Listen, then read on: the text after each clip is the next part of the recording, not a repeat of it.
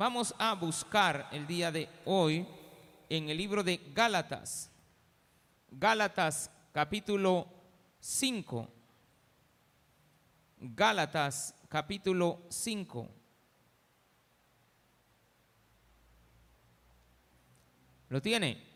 Vamos a leer del versículo 1 al 7. Estad pues firmes en la libertad con que Cristo nos hizo libres y no estéis otra vez sujetos al yugo de la esclavitud. He aquí, yo Pablo, os digo que si os circuncidáis, de nada os aprovechará Cristo.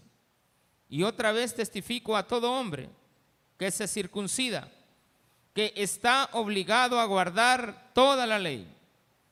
De Cristo os desligasteis, los que por la ley os justificáis, de la gracia habéis caído. Pues nosotros por el Espíritu aguardamos por fe la esperanza de la justicia. Porque en Cristo Jesús ni la circuncisión vale algo, ni la incircuncisión, sino la fe que obra por el amor. Vosotros corríais bien. ¿Quién os estorbó para no obedecer a la verdad? Esta persuasión no procede de aquel que os llama. Un poco de levadura leuda toda la masa. Oremos al Señor. Padre, gracias te damos por la oportunidad que el día de hoy nos estás dando de poder estar en tu casa para poder seguir aprendiendo de tu palabra. Pero también, Señor, que abras nuestro entendimiento para que podamos identificar que hay cosas que nosotros hemos escogido que nos desligan totalmente de ti. Por eso, Señor, por medio de tu palabra el día de hoy queremos ser personas correctas, siguiendo tus caminos y no lo del hombre. En el nombre de Jesús, amén y amén. Gloria a Dios. Bueno, sentaditos. Dice el versículo 31, de manera, hermanos, que no somos hijos de la esclava, sino de la libre. Mucha gente quiere seguir viviendo en esclavitud, como lo veíamos la semana pasada. Pero esta esclavitud te puede llevar a hacer cosas que ni las tenías pensado hacer, pero que te vas a ver tan involucrado en ellas que las vas a hacer con gusto. Cosas que nunca pensaste hacer, que vas a terminar haciendo que son aborrecibles ante los ojos de Dios, pero tú nunca creíste que las ibas a llegar a hacer. Sin embargo, cuando se hacen y se hacen fuera del conocimiento de la palabra de Dios, pues se ha caído en esclavitud. Porque tú estás haciendo ya no tu voluntad, sino que la voluntad de aquello a lo cual estás ligado. Aquí se nos dice en un versículo que nos hemos desligado de Cristo y aquel que se desliga de Cristo, acá es donde aparece aquel versículo que dice que usted se ha caído de la gracia. Hay que analizarlo bien, ya que estamos en un estudio, vamos a tratar la manera de entender esto.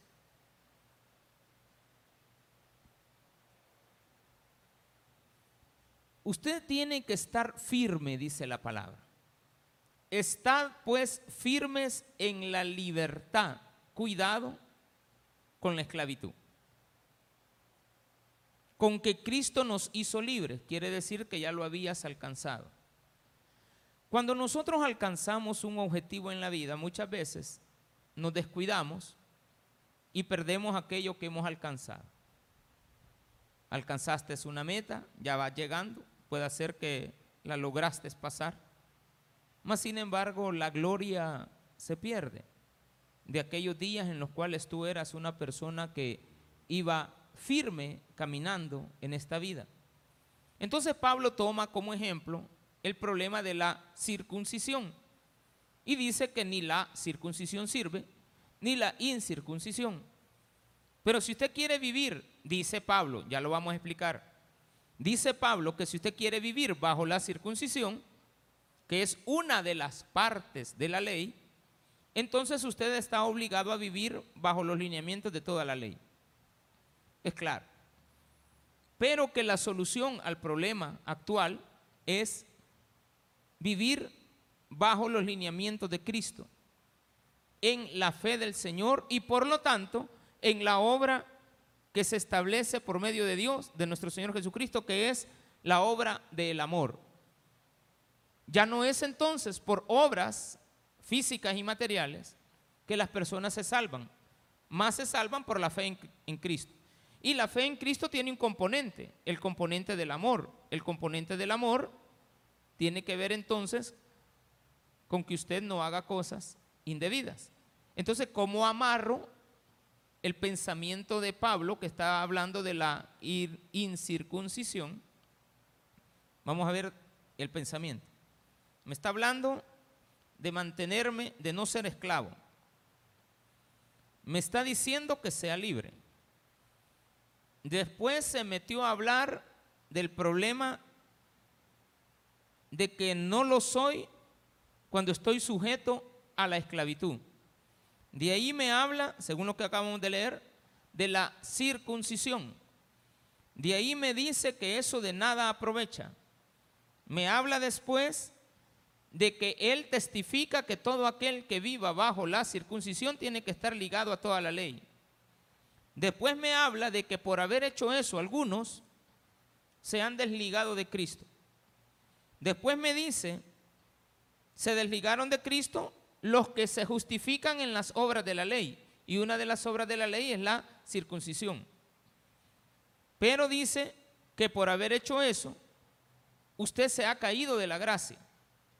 Después dice que pero nosotros por el Espíritu aguardamos por fe la esperanza de la justicia. Ya no vivimos bajo la ley, sino que vivimos bajo una esperanza que nos la da el Espíritu y que el Espíritu, al darnos esa esperanza, nos conlleva, nos liga a la fe.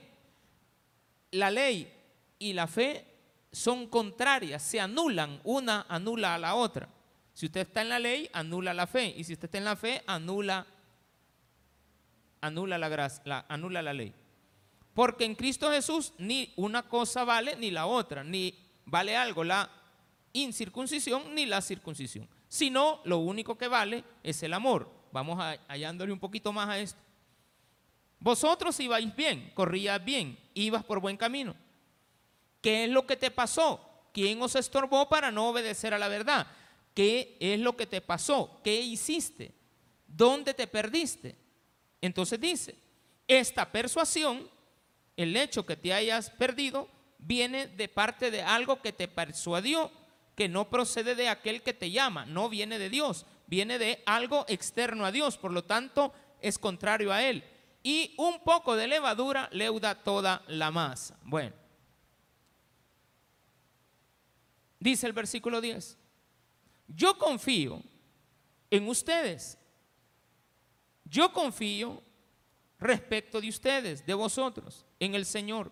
Yo tengo confianza en ustedes, en que ustedes son creyentes, que no pensaréis de otro modo. Ustedes y yo, ya conociendo lo que vamos a aprender, porque no entendemos todavía a qué se está refiriendo Pablo con todo esto, diríamos, en un momento determinado no lo entendemos todavía, porque hay que ir al contexto de lo que está hablando. Me dice mas el que os perturba llevará la sentencia, quien quiera que sea. Ustedes van a ser responsables de la vida que quieran haber tomado. Desligados de Cristo han tomado la decisión de ser amantes de las cosas que a, a Satanás le agradan. Por ejemplo, el que os perturba llevará la sentencia quien quiera que sea. Y yo, hermanos, si aún predico la circuncisión, ¿por qué padezco persecución todavía? ¿Por qué me persiguen si yo no les estoy predicando de la circuncisión? Les estoy predicando de la fe de, de Cristo. Pero ustedes me persiguen como que yo les ando provocando a que se circunciden. En tal caso, se ha quitado el tropiezo de la cruz. Si yo predico que se circunciden, entonces yo soy algo que está estorbando a la cruz, está diciendo. Versículo 12 para terminar. Ojalá se mutilen todos los que os perturban. Ya terminó ahora hablando hasta de que me mutile, ¿Que me mutile qué? Si está hablando de la circuncisión, aquí hay niños que acaban de ingresar al, al templo por, por la edad, tienen 12, 13, 14, 15 años. Algo otros de ustedes ya tienen 20, 30, 35, 40 y los más robustos 50. Amén. Y ya los ancianitos pues de 500 años en adelante. ¿De acuerdo? Hasta 100 usted todavía está joven, está cipote. Ya no digamos de 52, usted está en la flor de la vida, hermano. Bien. ¿Y de qué me está hablando? Que ahora me está diciendo que si, si, si me voy a circuncidar, que es tomar el pene, pelarle la, el cuerito, agarrarle el prepucio, que es una telita que une el hecho de que cuando usted orina vuelva a cubrirse, lo que es una, se le ha puesto como nombre la cabeza del pene. Se cubre, pero cuando se lo corta, eso queda descubierto para siempre. O sea, ya no puede volverse a, a cubrir normalmente. El famoso tornillito de los niños cuando nacen, ¿verdad? Entonces los judíos tienen por costumbre, porque viven bajo la ley, cortarle al niño a los ocho días el prepucio, de tal manera que ellos quedan con un símbolo, un símbolo de que han derramado sangre y que eso los hace ser parte del pueblo escogido de Dios. Entonces, hay enseñanzas, habían en aquella época, que todavía están ahora, lastimosamente, con algunas pequeñas cantidades de personas en el mundo, que creen que al circuncidarse son parte del pueblo de Dios. Entonces dice Pablo, si ustedes están viviendo bajo eso, ¿por qué no se mutilan mejor de un solo? ¿Y por qué no se lo cortan todo mejor? Fíjese bien el tema que está tocando Pablo. Extraño, ¿va? Mire, ¿por qué no se lo cortan mejor? Y se quedan sin nada. Porque ustedes quieren vivir arrepentidos de lo que han hecho en la vida, creyendo que mutilándose o cortándose el prepucio, ustedes ya están a cuentas con Dios. Si a Cristo eso no le agrada, no le agrada y por lo tanto no hay que hacerlo. Y yo no les estoy predicando eso, dice Pablo. Yo no les estoy predicando que se salven por obras. Porque esa también es una obra, ¿verdad? Cortarse el, el pene de una sola vez. Resulta que en la época de Pablo, y aquí lo vamos a entender, ¿por qué se caían de la gracia? En la época de Pablo está predicando en Gálatas, ¿verdad? ¿Sí o no? Gálatas cerca de Galacia o Gálatas había un lugar que se llamaba Frigia o Frigia. En Frigia había una diosa a la cual los hombres adoraban. Se llama Cibeles. Allá en España hay una diosa que ahí llega el Real Madrid a celebrar y se suben y se encasquetan en la diosa Cibeles. Y la gente les aplaude, porque todas las celebraciones están alrededor de la diosa Cibeles. Esta diosa está en el centro de la ciudad, en una como en, un obelisco más, no, no un obelisco, sino que así como el, para que tengamos una idea, así como el Salvador del mundo, que es como un óvalo de, visto desde arriba. Y ahí en medio está la, la diosa esa. Y es casi obligado que cualquier turista, incluyéndome, nos llevan a pasear ahí. Y observando la diosa, y uno cuando ya la ve, realmente es un espectáculo, es, un, es algo muy llamativo, pues, es un gran monumento. Y uno dice, aquí es donde celebra el Real Madrid los ganes, las victorias de tantas veces que han ganado la Champions, desgraciadamente, ¿de acuerdo? Entonces no, se ponen las pilas los demás para, para que dejen de estar celebrando ahí. Usted tiene que ir al Barça, ¿de acuerdo? Apoyar al Barça. Pero nada, estamos mal ahorita. Pero bien, entonces vienen y los jugadores hasta se suben y le ponen pañoletas a la diosa Cibeles. Esta diosa tiene en su cabeza una estructura de fortaleza, unas murallas, pero en lugar de que sea una carreta jalada por caballo o alada por caballos, es alada por, por leones. Pero los leones tienen una característica, cada uno está viendo a un lado. Resulta que estos leones no se pueden ver. ¿Y por qué pastor está hablando de eso? Porque a eso era lo que Pablo estaba refiriéndose. Aquella gente, la diosa Cibeles es la diosa de la madre naturaleza, la misma Pachamama de aquí de, de Sudamérica. Es la misma. Es la misma diosa del pan de los romanos. Es la misma madre naturaleza que nos han enseñado aquí que tenemos que honrarla. Entonces, el problema es que como esa es una diosa, y es la madre naturaleza. Y por ser femenina, una diosa femenina, ¿vale? Ella tuvo una, tenía un marido, tenía un dios, Atis, pero este le quemó la pata un día, ¿sí? Con otra diosa.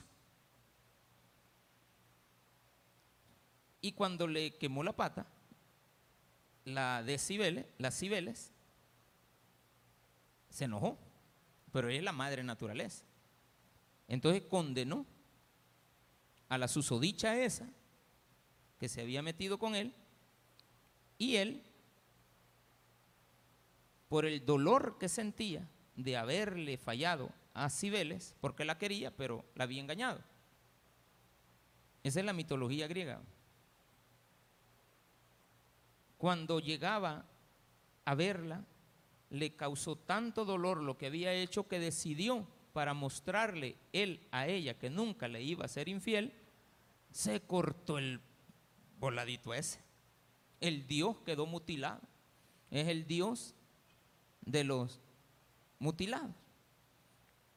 Ahora Él representa a todos aquellos que se mutilan. Entonces viene Pablo y dice, miren, ustedes no tienen nuestras costumbres de los dioses de, Jehová, del, del Dios de los hebreos, sino que ustedes tienen otro Dios que ustedes están relacionándolo con el que nosotros tenemos que habla de circuncidarse.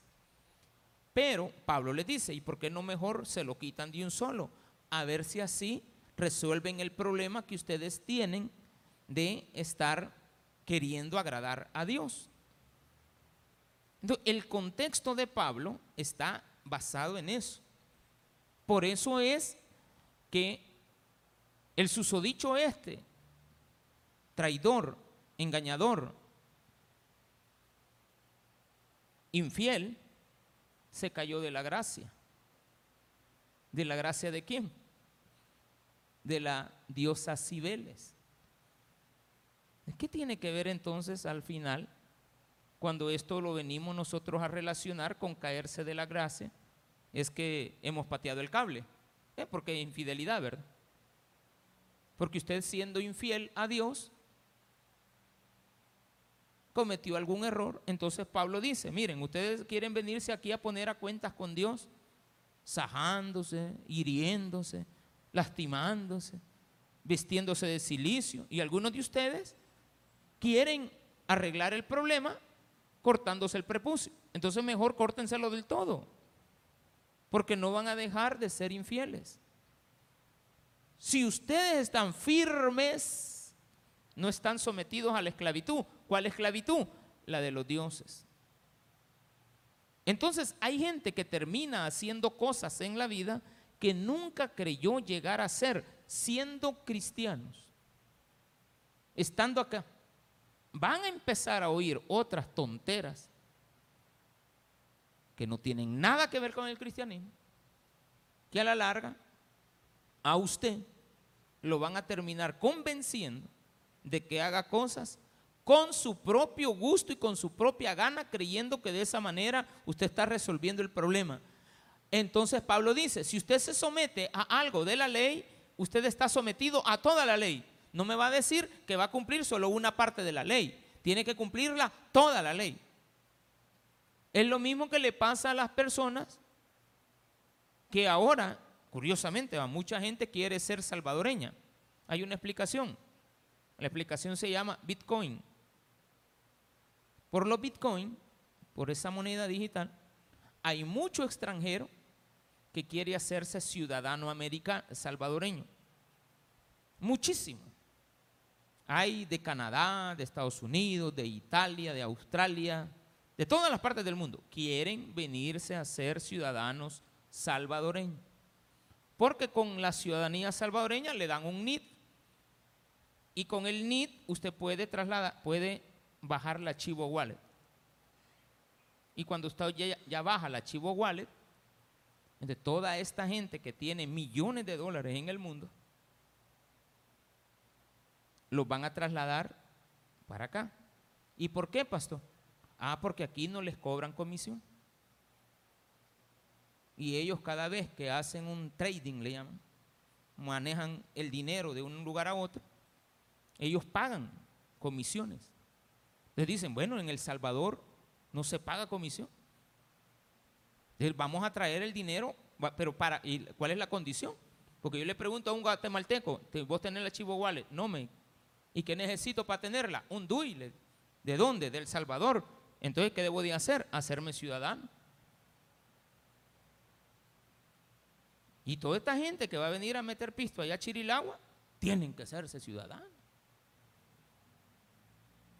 Todas estas personas, si aceptan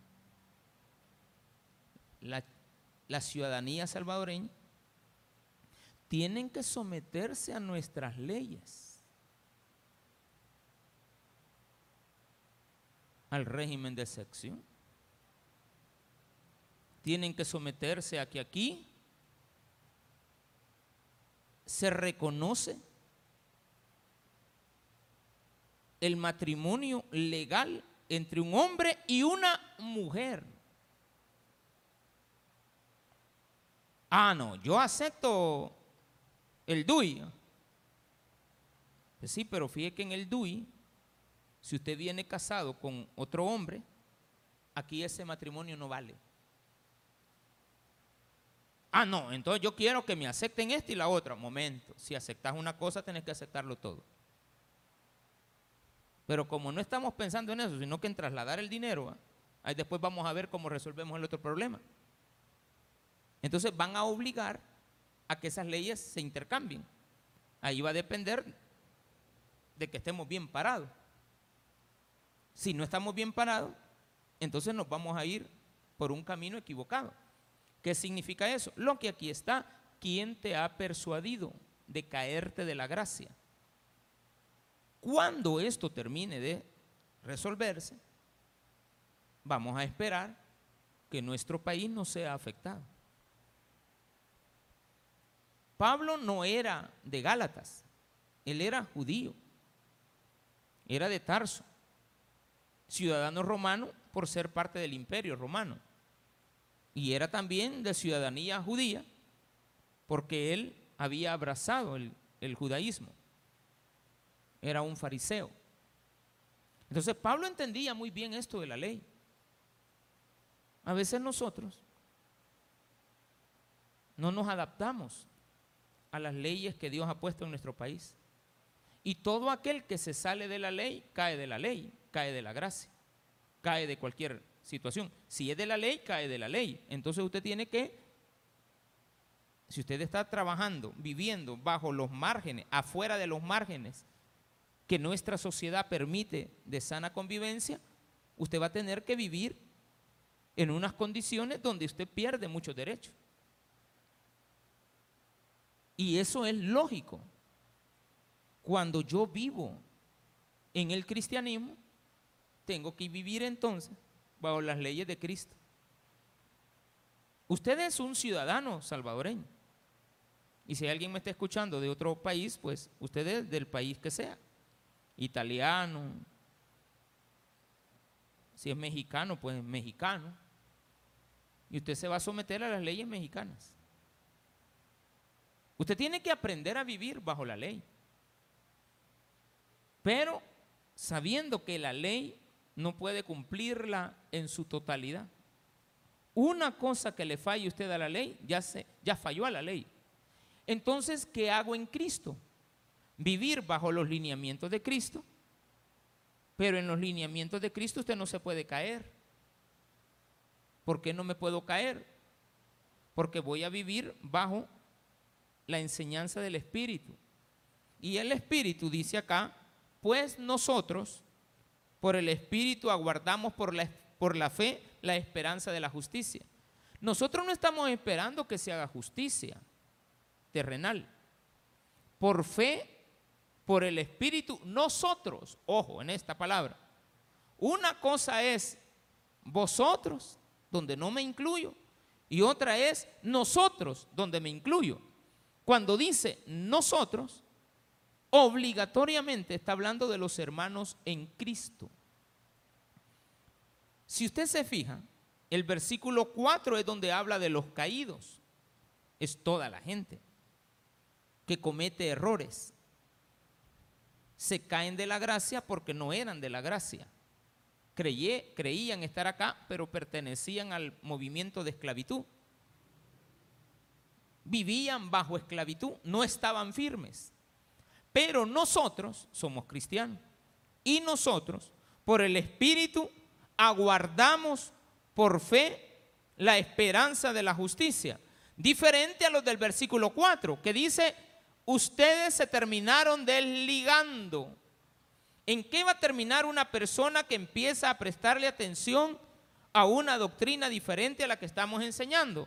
Va a terminar desligándose, no de la iglesia, no del tabernáculo, no se va a desligar de nosotros, se va a desligar de Cristo porque de Cristo estamos predicando.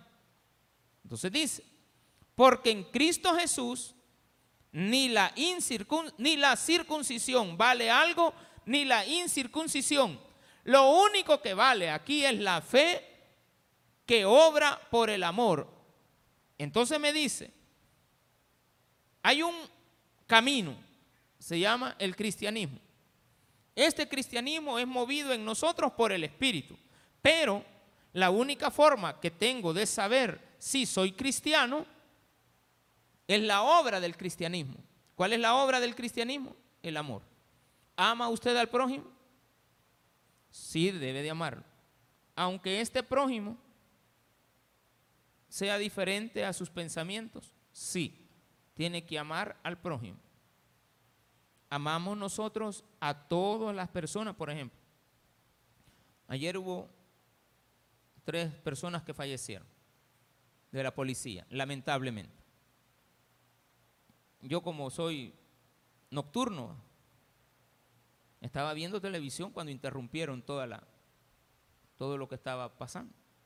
Y yo me empecé a quedar con la trompa abierta de estar oyendo la noticia. De tal manera que hasta le di más volumen y eso hizo que mi esposa se levantara. Y le digo, terrible lo que acaba de pasar. Y se sentó, ya no pudimos dormir como a las dos horas. A las dos de la mañana me vino a dar sueño. Y le dije, no sé, le, qué tremendo lo que está pasando. Y, y reflexioné. Digo, y veo que llevan a un muchacho, camisa roja, capturado. Y me dice ella, y ese será uno de ellos, quizá. Le, un ratito le levantan la camisa.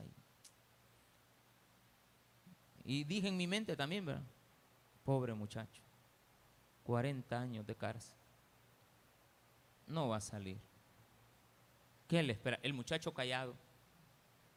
No dijo ni pío, nada, nada.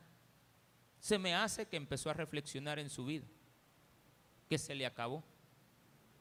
Se cayó de su propia gracia.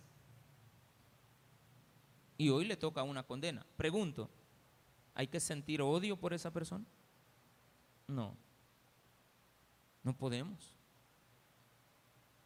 ¿Podemos alcanzarlas? Difícilmente. Va a ser difícil. No podemos accesar. ¿Qué queda? Satanás le hace ver a algunos delincuentes que deberían de preferir morir y no ser capturados. Y ellos dicen en su mente, yo no voy a ir a, a la cárcel, mejor aquí me quedo. Entonces, eso es un peligro. Están esclavos de su forma de pensar. Tan esclavos que salen dispuestos, porque es evidente, usted no va a poder en una emboscada creer que va a salir librado. Puede huir durante un corto periodo de tiempo. Pero ¿qué tal de aquel que fallece en el acto? ¿Tiene oportunidad de salvación? Entonces Satanás quiere que la gente muera en su esclavitud. ¿Qué hace Dios? porque Dios tiene control de todo. Usted está aquí sentadito, pero si en este momento se está ejecutando un asesinato, Dios también está ahí. Dios sabe lo que está pasando. Aquí en la China, en Asia, en Europa, en allá en, en, en México, pasando la frontera, antier encontraron un camión lleno de indocumentados, ni un salvadoreño, gracias a Dios. Solo guatemaltecos, hondureños y mexicanos. Les habían rociado consomé de carne adentro del camión. Los, le voy a poner este nombre, los angelitos coyotes, que la gente tanto confía en ellos porque aquí en El Salvador, lastimosamente, todos los que se van con un coyote creen que los coyotes son buenos. El coyote que te recibe aquí no es el mismo que te entrega en Guatemala, que el que te entrega allá y que te va entregando y que te va entregando. Claro, pasan 10, 20, 30, 40. Entonces tú dices que es un buen coyote. Pero un día de esto se va a caer toda esa estructura. Y encontramos a las personas fallecidas en un camión abandonado en una carretera rural a la par de una, de una vía del tren. San Antonio, Texas. En San Antonio, Texas. Es una ciudad muy bonita, cultural la ciudad, la, capital. Muy, pero bellísimo lugar. Olvídese. Y tiene una historia con México bastante grande. Pero bastante grande. Algún día tiene la oportunidad de, Houston a San Antonio. Es una preciosura de, paisaje. De, Houston a, a San Antonio. O a Dallas. Todos esos lugares. Son muy bonitos. Y uno dice, ¿Cuántas veces uno ha visto un camión pasar? ¿Qué llevará? Le llaman, entonces quizás a esta gente le llamaban carne de reba. Así le han de haber dicho a la gente. Ahí te mando un camión de carne. Una vez estuve hablando con otra persona que se dedica a esto. Y nos, bueno, la plática era de que él llevaba pollos. ¿Y a qué se dedica, hermano? No, si yo lo único que hago es ir a traer unos pollos ahí a, a, la frontera y los llevo para, para Nueva York. Pollos, sí, a ver, un 20 pollos, 500 pesos por pollo. Ah, ya sé de qué está hablando. ¿Cómo le llaman a la gente? Pollo. ¿Sometidos a la ley? No viven en la ley, pero no la cumplen. Melilla, allá en España, la única frontera terrestre, Antier, la única frontera terrestre que une África con, con Europa. Melilla, una frontera.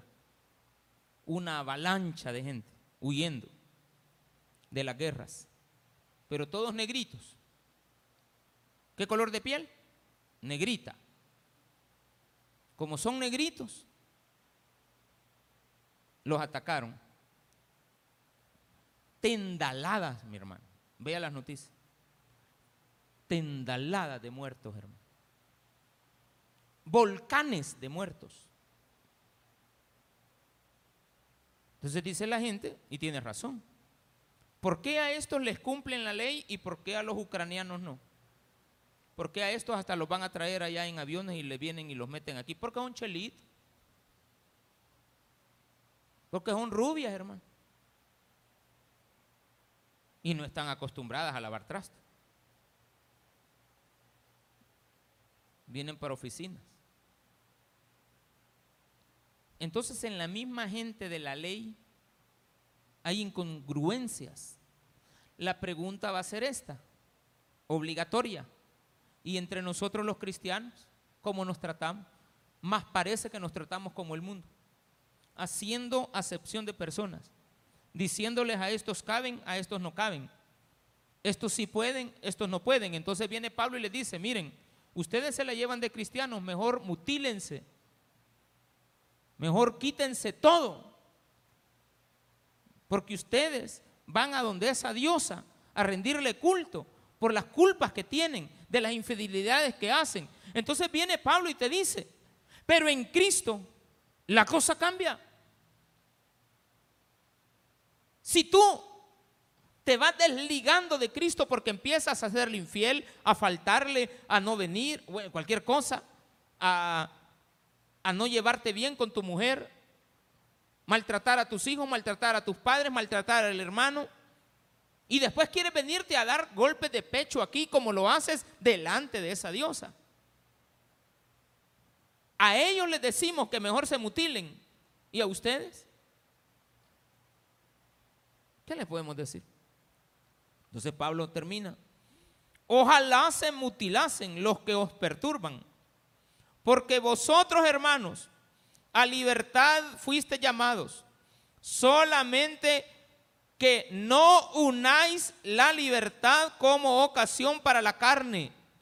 No vaya a convertir esto en un libertinaje, sino serviros, servíos por amor los unos a los otros. Lo que nos está recomendando la palabra de Dios es lo que Cristo hizo.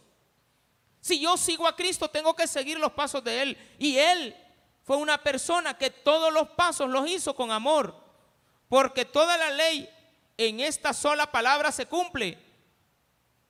Amarás a tu prójimo como a ti mismo. Pero si os mordéis y os coméis unos a otros, mirad que también no os consumáis unos a otros. Un poco de levadura leuda toda la masa y eso implica maldad cuidadito con, hermanito, hermano en Cristo. Usted como ser humano que ya está consciente de que Cristo está metido en su cabeza, en el corazón donde usted lo quiera meter. Cristo está en la mente del ser humano. Tenemos la mente de Cristo. Cristo está gobernando nuestra vida.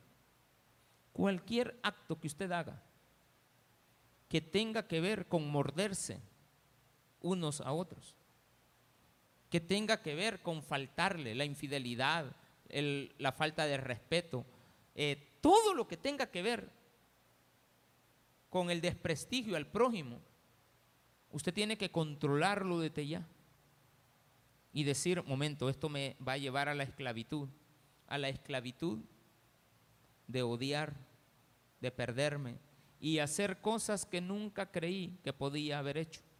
Pero cuando las hace, y usted es esclavo, usted cree que son las correctas. Por eso es que es un gran peligro empezar a oír una palabra de estorbo en tu vida. Espero que en el contexto de lo que Pablo estaba hablando, nos hayamos compenetrado en ese contexto y lo hayamos traído a nuestra realidad. Una realidad que nos puede llevar al odio. Una realidad que tenemos que respetar. La ley se tiene que cumplir. Y hay personas que están fuera de la ley y no pueden y no quieren ser parte de la sana convivencia. Por lo tanto, hay personas que tienen que tomar las riendas de todo esto. La pregunta es, ¿respaldar o no? Lo dejo en su corazón. Yo he tomado una decisión personal. ¿Hacia dónde va dirigida la oración? ¿Qué es lo que debo de pedir? ¿Por qué debo de pedir? ¿Hacia qué lado tenemos que estar? A ninguno. Somos de Cristo. Y Cristo nos enseña a amar al prójimo, a saber identificar que un niño, como decía el presidente, quedó huérfano, porque su madre murió hace dos meses del COVID y a su padre ayer lo asesinaron. A un señor que había sacado un curso el día de antier de derechos humanos para respetarle los derechos humanos a las personas que él iba a capturar y apenas 24 horas después de haber recibido el diploma que lo acreditaba como una persona experta siendo agente policial en derechos humanos, le quitan la vida. A una mujer como cualquiera de ustedes que pudo haber entrado a esa organización para trabajar, para mantener a sus hijos. Se me imagina que esta mujer en la mañana, les gusta arreglarse, pintarse, ponen su cachuchita, se hacen su colita, se pintan las uñas, se echan lápiz labial, su pestañol, qué sé yo. ¿Habrá pensado que hasta ahí iba a llegar su vida? Y sí, me molesta algo, y tiene razón, el número uno de este país Nadie sale a reclamar ahí. Entonces, ¿de qué lado está la gente? Están del lado equivocado. Cuidado. Cuidado porque a veces hacemos cosas que nunca creímos haber hecho, pero estamos tan esclavizados en la maldad que estamos del lado de la maldad y no del bien. La Biblia nos habla de amar al prójimo, independientemente de quien éste sea. Por lo tanto, tenemos que pedir por los dolientes, y para que aquellos que están fuera de la ley o se someten a ella o van a tener que vivir bajo reglamentos que van a tener que soportar hasta el día de su muerte. Démele un fuerte aplauso a nuestro Señor.